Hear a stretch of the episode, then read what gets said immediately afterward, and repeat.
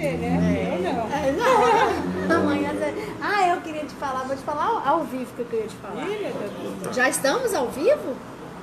Ai, olá pessoal! Tudo bem com vocês? Nós estamos aqui em Goiânia, diretamente de Goiânia.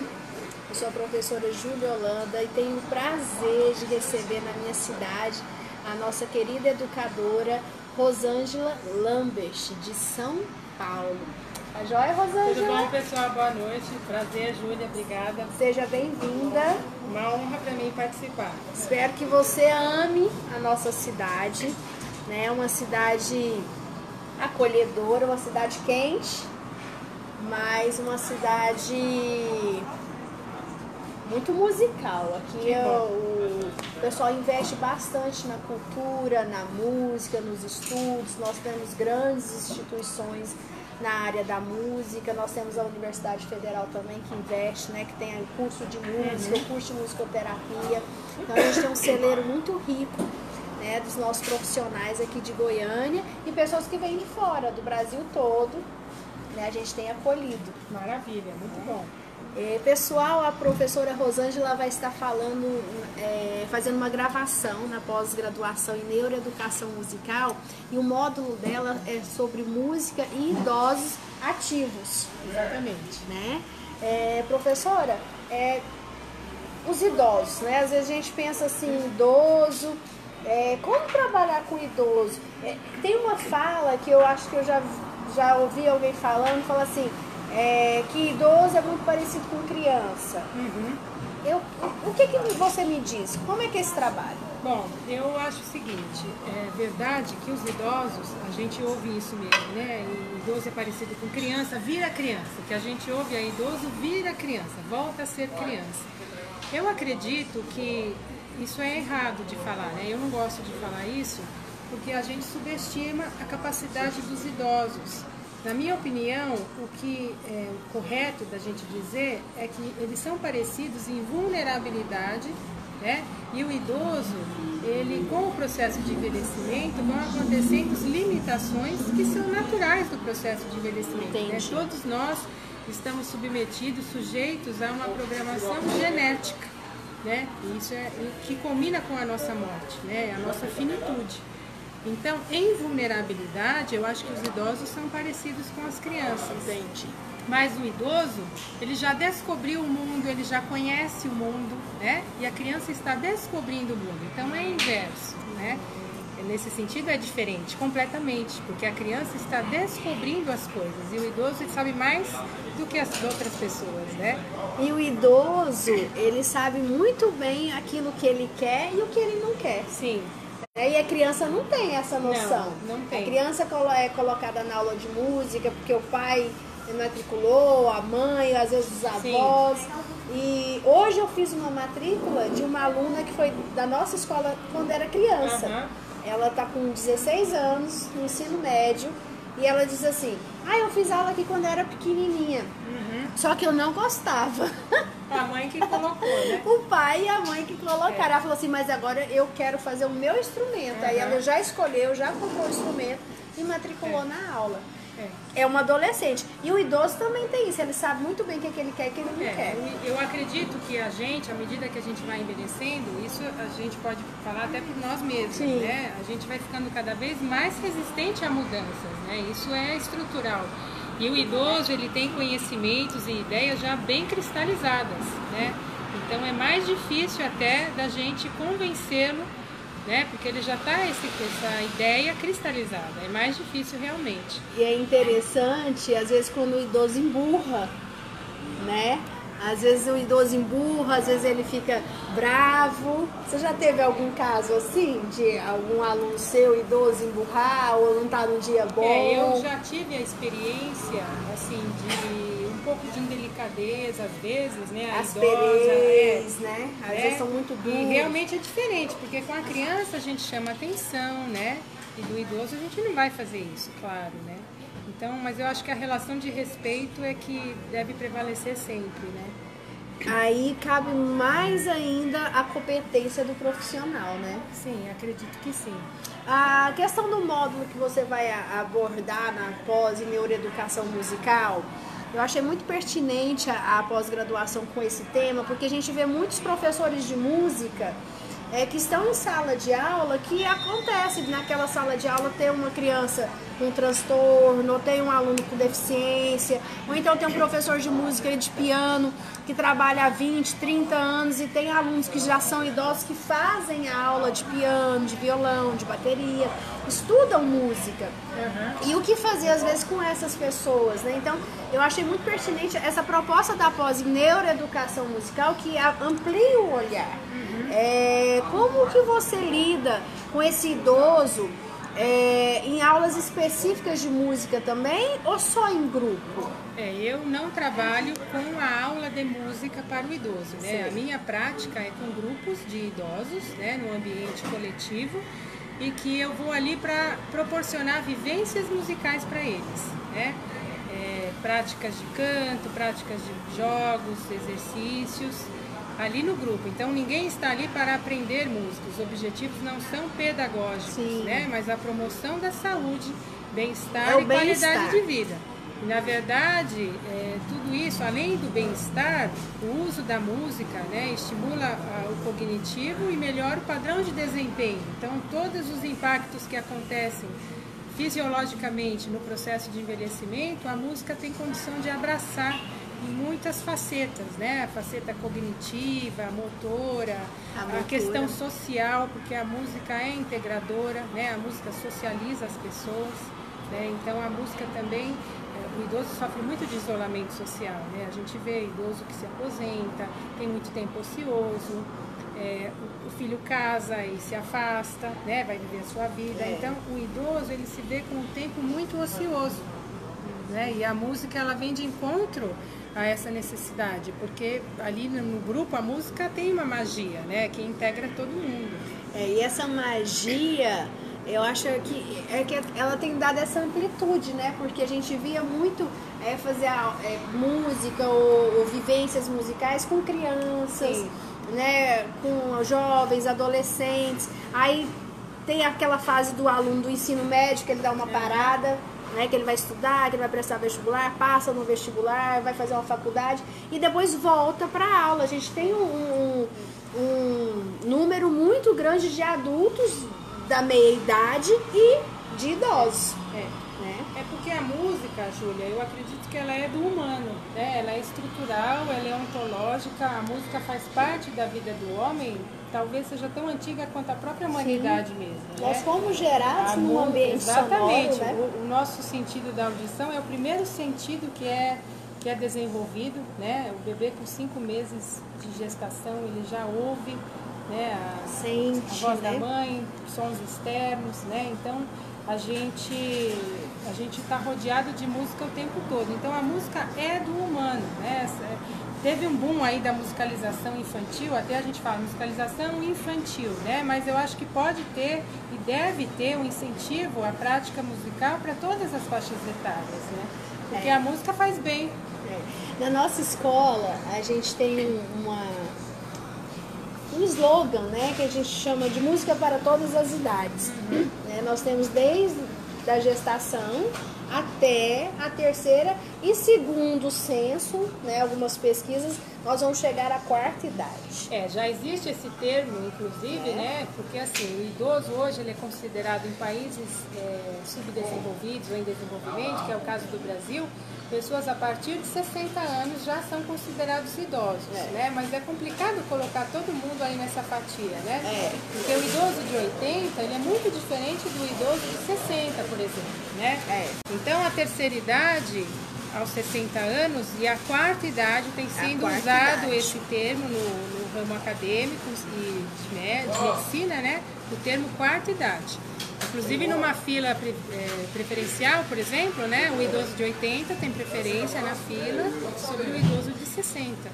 Tem essa hierarquia. Não, e porque o idoso de 60 hoje, ele está muito diferente. Está ativo né? Ele está é, totalmente ativo.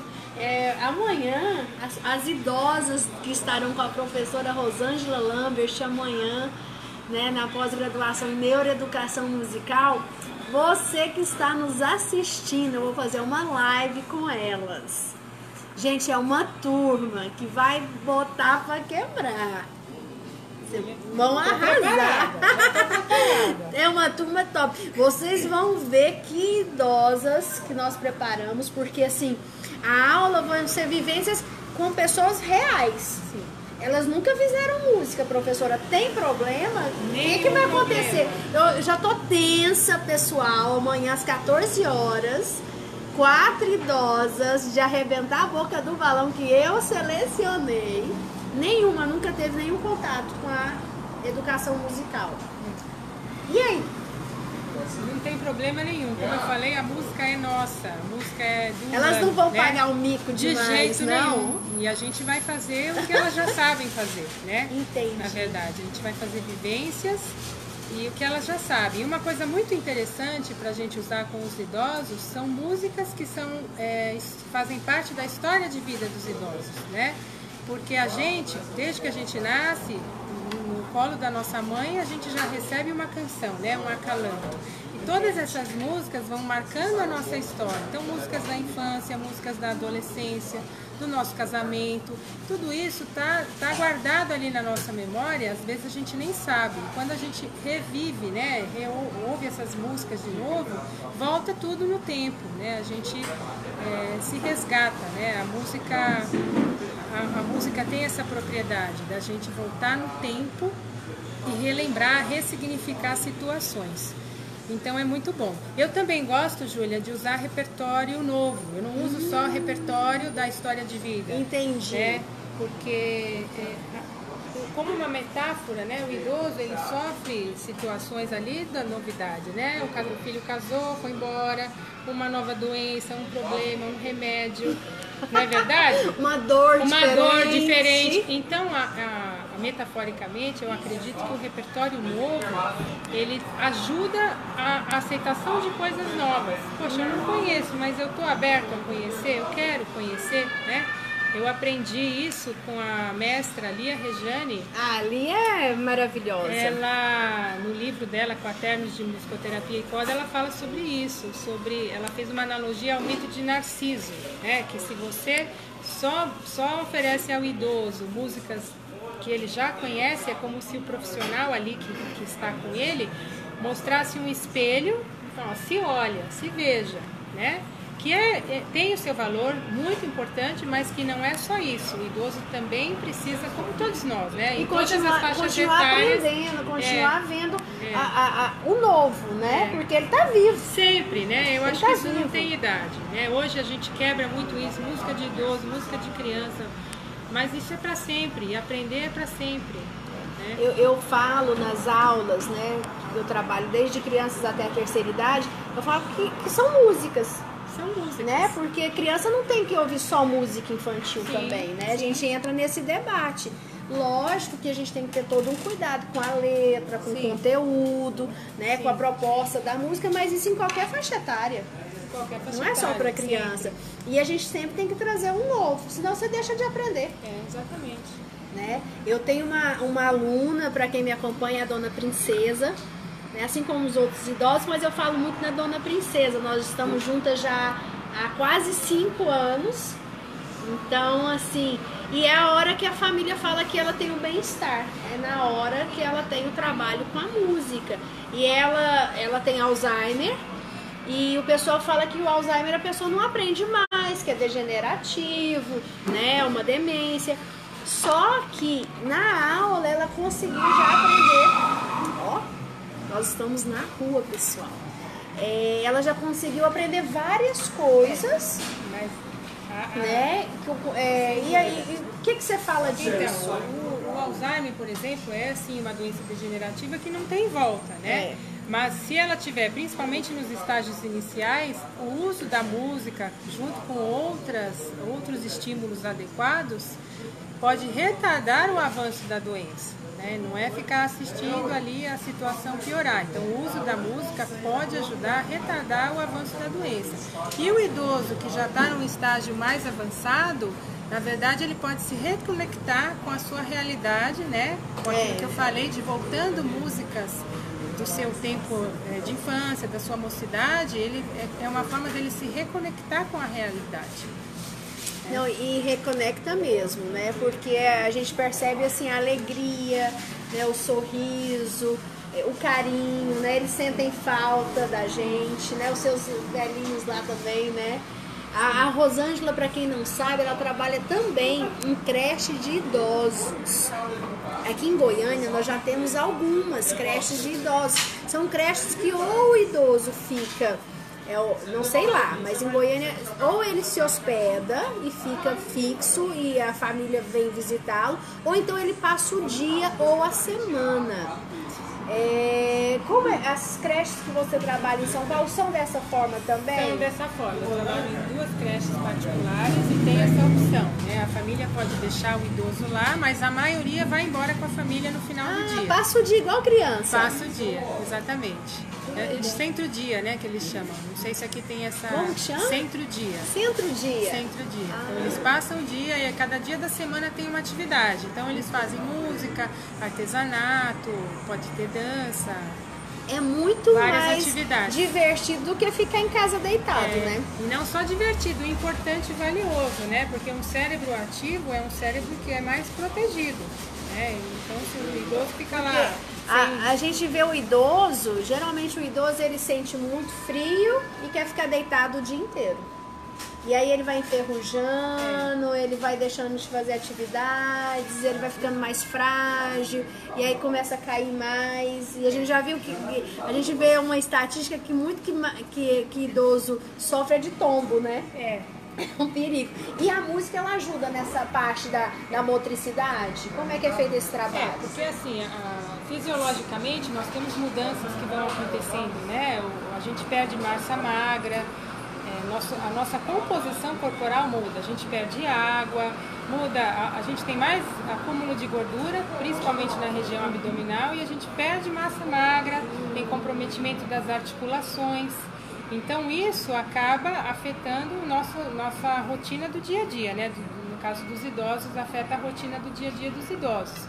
Então a música, dependendo da proposta, a gente mexe o corpo, né? Mexe a perna, mexe o pé, mexe o braço. Então põe o eu todo do idoso em ação, em movimento. Né? Entendi. E você já teve é, nas suas vivências, né? Porque você também é musicoterapeuta, né? É, eu sei que você trabalha como professora de música e, e o- com os idosos você tem essa, essa questão mais musicoterápica, Sim. ou, é, né? Na visão mais musicoterápica. Agora você já teve algum idoso que tivesse alguma deficiência? Ah, visual, auditiva, algum idoso surdo, ou com alguma demência, ou então com alguma paralisia. Conta pra gente. Sim, é, na, na Universidade Livre para idosos, não. Aí são idosos mais ativos, a- as mulheres dirigem. E assim, um fato curioso, abrindo um parênteses, que quem procura esses grupos, a maioria são mulheres, né? É, primeiro que as mulheres vivem mais, né? Elas estatisticamente existem estudos, elas se cuidam mais, vão mais ao médico, tomam os remédios prescritos. Ah, é? né? Então as mulheres Mas- são mais, é. mais organizadinhas São. até nisso? São. Muito bem, meninas! Tem algum rapaz aí? Fala que você é diferente pra gente, hein? Quero ver. Escreve aí que eu, que eu tô lendo tudo. Pois é, então os grupos, né, desse, da, dos idosos ativos é composto 99% por mulheres. Tem que colocar uns velhinhos lá né? ir dançar, É, tem né? um ou outro ali que aí fica competitivo. Fica disputado. disputado.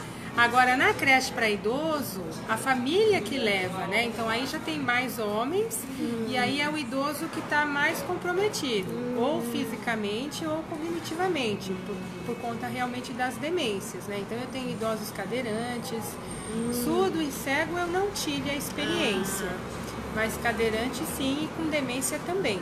Entendi. É, você me falou sobre um idoso que ele fica paralisado e que ele só pisca os olhos. É, eu tenho um idoso que. ele- Conta para as pessoas, eu achei interessante o fato de quando ele quer ou não fazer alguma coisa. É, exatamente. Ele, a gente se comunica pelo olhar, né? E o olhar diz tudo, né? A gente sabe disso. A gente pode sorrir com os olhos, ficar bravo com os olhos, né? E esse idoso ele conversa com os olhos, né? E, então ele pisca, ele vira o olho quando ele não quer. Mas é muito impressionante que ele quer. Eu falo, senhora, aceita. Quando eu vou oferecer os instrumentos, quando eu ofereço os instrumentos na roda, eu trabalho em roda o senhor aceita? E ele sempre aceita. Aí eu coloco o instrumento, eu penso na anatomia e no peso, na textura, o que, que ele pode, o que, que ele consegue, né? Se não é muito escorregadio, se não é muito pesado. Então, o que ele consegue é, segurar e ele sempre aceita. É muito legal. E quando ele não aceita, o que, que ele faz? Ele disfarça. Ele, ele vira o olho. É. É, é muito interessante. E é muito bonito. Teve um dia que eu fiz uma proposta que era do alto toque. Né? A pessoa era, é, a proposta era para se tocar e, e ele não consegue, né? E uma idosa, de maneira muito linda, ao invés dela fazer o exercício nela, ela fez nele. Foi muito bonito, eu fiquei emocionada. Nossa, é muito interessante. E a, e a Tudo gente sem combinar. e né? a gente se emociona muito, né, nesse, nesse momento, nessas vivências. E o, eu percebo também, com tudo que a gente já falou, né, sobre as estatísticas, sobre o aumento da natalidade, sobre hoje nós temos aí o maior número de adultos de meia idade, de terceira idade, nós estamos caminhando para a quarta idade, já está sendo falado nas universidades. E eu percebo também na questão é, de, de trabalho, né, de oportunidade de trabalho. Né? É, é um leque que se abre também para os educadores.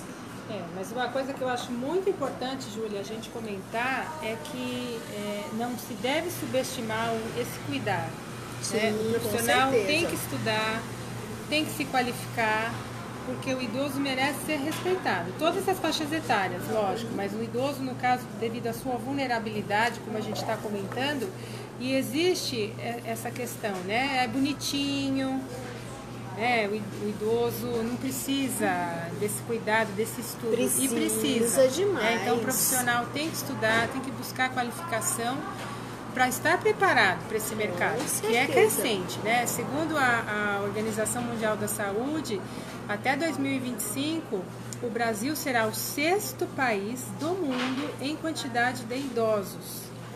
E até 2030, a expectativa é que o Brasil vá virar a pirâmide. Então, nós teremos mais idosos do que crianças.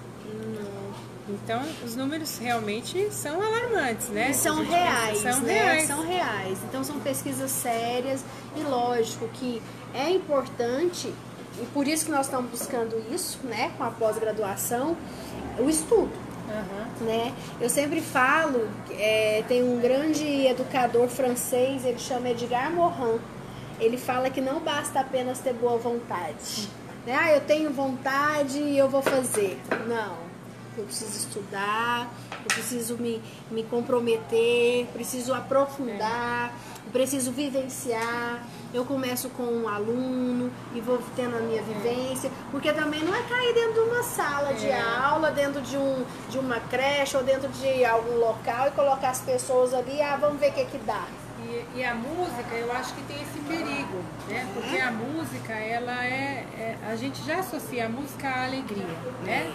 A bem-estar, a felicidade. Então, tem gente que pensa, ah, é oba-oba, é brincar, qualquer um pode fazer. E não é verdade, né? Eu fiz uma vez uma entrevista, um trabalho para os idosos, e aí eu pedi um valor X e a pessoa falou, não, não dá, porque os outros oficineiros ganham Y. Aí eu falei, com todo respeito aos oficineiros, mas eu não sou oficineira, não vou fazer uma oficina com os idosos, eu vou fazer um trabalho né, fundamentado, que tem um porquê, É que tem um objetivo. Então, em cada atividade que eu faço, às vezes quem olha, ah, tá brincando, mas eu sei o que eu tô fazendo, por que, que eu tô fazendo, que objetivo eu quero, o que eu consigo atingir com aquilo. né? Mas a música tem essa faceta do brincar, do lúdico. Ai, é bom Então, demais, né? O, o brincar. Eu tive um preconceito durante muitos anos. Eu acho que é a primeira vez que eu vou falar isso ao vivo. É, por ter escola de música, né? São três unidades aqui em Goiânia. E eu, eu tinha um preconceito com a palavra brincar. Uhum. E às vezes a gente falava para o pai, ah, a criança brincou, ou então escrevia, ou então a criança chegava em casa, ah, papai, hoje eu brinquei. O pai chegava na nossa escola e às vezes rescindia o contrato, ou cancelava, uhum. ou brigava, porque falava que a escola de música não era para brincar. Mas você vê que interessante, em inglês, play é não é verdade? Não é verdade? Né? Então eu tinha essa, essa, esse cuidado, uhum. até um medo, porque a gente foi muito tolhida uhum. com essa palavra brincar.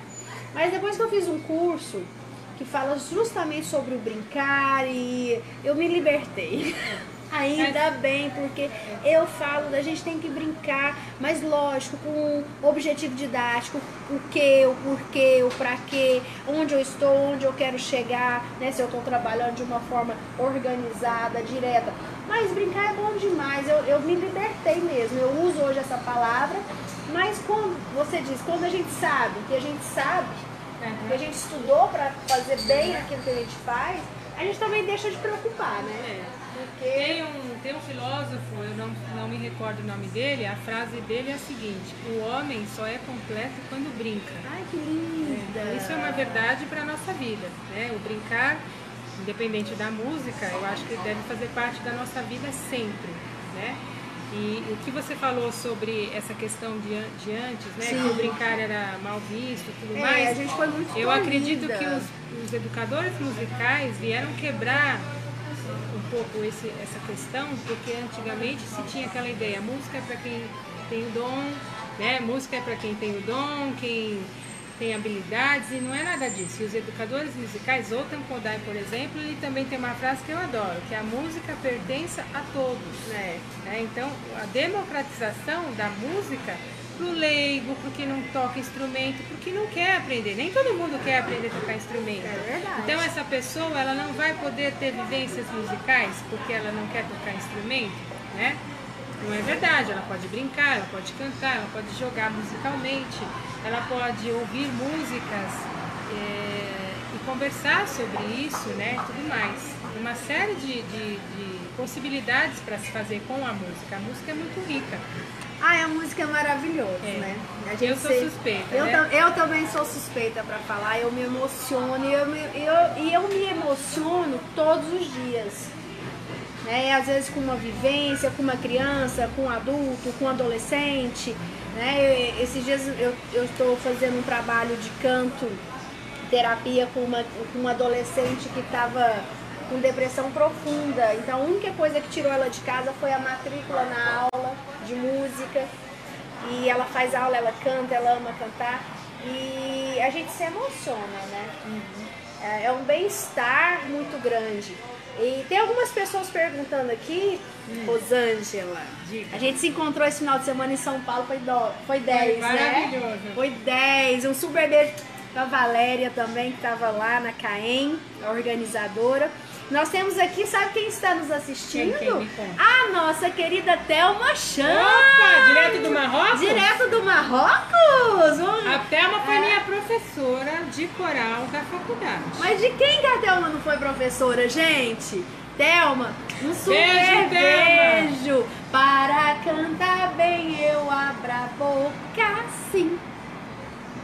Eu faço um bico assim. Tem que fazer o bico, Rosângela. Rosângela não quer fazer o bico, gente. Escreve aí, hashtag faça o bico, Rosângela. Então, ó, nós temos é. a Thelma. E tem um aluno aqui perguntando é. se você tem algum idoso com síndrome de Down. Não tenho. Não tenho. Eu não sei. É, realmente eu não sei detalhes né, sobre essa síndrome, mas eu acho que eles não ficam idosos, né? Síndrome de Down. Eu é, eu não sei a se a pessoa perguntou se é um idoso com é. síndrome de Down ou se é só um aluno Down. Né? Se essa pessoa quiser perguntar, é a Simone, Simone Monteiro. Pergunta a ela se tem algum aluno com Down. Eu não tenho, tenho criança. Né? Criança, né? Criança com Down. Eu trabalho com criança com Down. Eu costumo dizer que antigamente Down, né? Era uma surpresa, né? Igual o pessoal agora tá que estuda sobre o autismo, Sim. sobre né, o espectro. O Down teve esse momento. E hoje o Down a gente tira tão de letra, a gente nem percebe muita diferença, né? Como eles se desenvolvem, como eles vão muito bem na aula e eles participam e eles amam cantar, tocar, dançar. Como é que é o seu, seu suas crianças que têm Down? Também, da mesma Da forma. mesma forma, da né? mesma forma. E a classe sempre acolhe muito, né? As crianças cuidam, ficam perto, é muito bom. Eu sou suspeita porque eu sou uma profissional muito feliz, tanto com as crianças como com os idosos. Não, e, a- e as crianças, é, a Simone que perguntou aqui sobre, sobre o Down, então Simone, se, for, se pode ser sobre criança também com Down, o trabalho deles é feito Da de uma forma, forma. né, que eles assimilam muito bem, eles vão muito bem e se saem muito bem. Tem mais alguma... Ah, uma síndrome de Down, um síndrome de Down idoso É, não, tenho. né? A, a, o- a longevidade da, da pessoa com. Down é menor. Eles têm a- eles morrem mais cedo, acredito, né? é. Eles morrem mais cedo. Ah, hoje em dia eles estão envelhecendo, sim, eles estão envelhecendo, mas Bom, nos meus grupos eu não tenho essa experiência. eles estão envelhecendo, mas a gente ainda não tem nenhum aluno com Down idoso. Olha quem chegou! Quem, quem, quem? Elvira Oh, Drummond! Elvira, Elvira, eu vou falar aqui em público, Elvira. Elvira! Eu sou sua fã número Não. zero. Número não, zero Elvira. A número 00 sou eu, professora Elvira. Vamos acabar com essa live, nós vamos brigar agora. Brigar aqui em Beijo, Goiânia, hein, gente? Não leva ela amanhã pro estúdio, não leva pro aeroporto, não vai Tá almoçar. bom, Julinha, tá bom. Vai passar apertado, olha aqui, Elvira. Elvira, Elvira é maravilhosa, uma grande educadora, minha mestra. Aprendi, aprendo sempre com você, Elvira. Sou sua fã. Olha, tem um pessoal aqui de Rondônia. Gente, deixa eu contar pra vocês. Eu acho que eu tô precisando de óculos, eu tô enxergando direito. Eu tô deixando pra você aí. Tô morrendo de rir aqui, Julinha, ó. você sabia que a partir dos 40 anos, aliás, Gente, já que a gente tá falando de É idoso, muito Julinha, não recente vamos falar mesmo. de conta porque vai ficar chato. É, né? Mas o processo de envelhecimento, ninguém acorda idoso porque completou 60 anos. Entendi. Na verdade, isso é um processo que vai acontecendo, né? E as mudanças vão acontecendo. E no caso da, da visão, a partir dos 40 anos já pode acontecer a presbiopia. entendi, Tá? entendi. Eu acho que eu me encaixo nessa estatística. Porque olha aqui, tá muito engraçado. Gente, não tem mais. Ó, a Thelma mandou um beijo pra gente. Beijo. Um um á. Um Beijo, á é a cara Thelma. dela, né? Beijo. Ó, quem falou um homem só é completo quando brinca foi. Aqui, ó. É, eu não sei, eu não sei ler. Tô sem óculos, pessoal. Schiller? também. É Schiller É, mas, eu- mas a frase tá A correta. Sandro Ack tá Sandro online, Ack, Sandro Ack, maravilhosa Eu sou também. fã número um da Sandro Não, vamos brigar de novo. Eu sou fã número Ack, Sandra, beijo. Beijo. O material da. Sandra é perfeito. Eu acho que eu vou trazer a Sandra pra A Goiânia Sandra é também. show, viu? Pra a Elvira, a Thelma. Tem muita gente boa pra vir pra cá, viu? Que privilégio poder conviver com vocês, viu? Nossa, um Umas privilégio, queridas. umas queridas. Pessoal, nós não temos mais perguntas aqui. Nós estamos caminhando para o final da nossa transmissão ao vivo. Eu quero agradecer você, agradeço. professora. Seja muito bem-vinda. Quem quiser aprender um pouquinho mais com a Rosângela Lambert, acesse o nosso link que vai estar aí no final, nos comentários. É a pós-graduação em neuroeducação musical. Você merece esse curso, seus alunos merecem esse curso. É um corpo docente estudioso, que se dedica e que vivencia, né? Que esse é o grande diferencial do Sem educador, dúvida. né? Uma coisa é a teoria, a prática ela é diferente. É, eu acredito na, na junção dessas duas vertentes, né? Eu acredito que não pode ser só teórico e nem só prático, né? Porque só a prática é aquilo que a gente estava falando, vira só a recreação, né? E não sabe o porquê das coisas. E é a teoria que dá esse embasamento pra gente, então tem que ler muito e depois colocar em prática. E ver o que que dá certo, o que que não dá certo, e ressi- ressignificar, né? Às vezes a gente chega toda se achando, ah, isso aqui vai dar muito certo, e aí dá super errado. Tem uma frase que eu gosto, essa eu sei o autor, Ah. tá? É Louis de Giussani, Ai, E ele diz que o método é imposto pelo objeto. Então, eu posso, eu tenho as minhas teorias, as minhas meus conhecimentos, mas quando eu chego lá com o idoso para minha criança, é, eu tenho que me adaptar, né, dançar aquela música e para conseguir chegar, dependendo da situação, como é que eu chego nesse idoso, como é que eu chego nessa criança. Então, é, é, é o objeto que vai me impor as condições e os caminhos. Esse é o grande segredo, né, do educador. Rosângela, mande um beijo para os nossos alunos da pós, eles estão todos online. Beijo para vocês, a gente se vê no, no módulo Música e Idosos. E os alunos da pós em musicalização infantil também estão online. Muito bom. Vamos organizar um super oficina com a Rosângela Lambert aqui em Goiânia, né, pessoal? E o pessoal tá te elogiando a sua blusa. Ai, Gente, eu vou contar a história dessa blusa. Conta Essa a blusa, história. Eu estava em Belo Horizonte passeando, Ah. eu, eu e meu marido, a gente nem tinha a minha filha ainda, Juliana, beijo Ju. E aí eu vi essa blusa numa banquinha e era uma blusa gigante, tamanho GGGGG. Ah. Aí eu disse pro moço, não tem o tamanho M? Ele falou, não tem. Falei, então me dá o GGGGG. E aí a minha mãe reformou a blusa pra mim.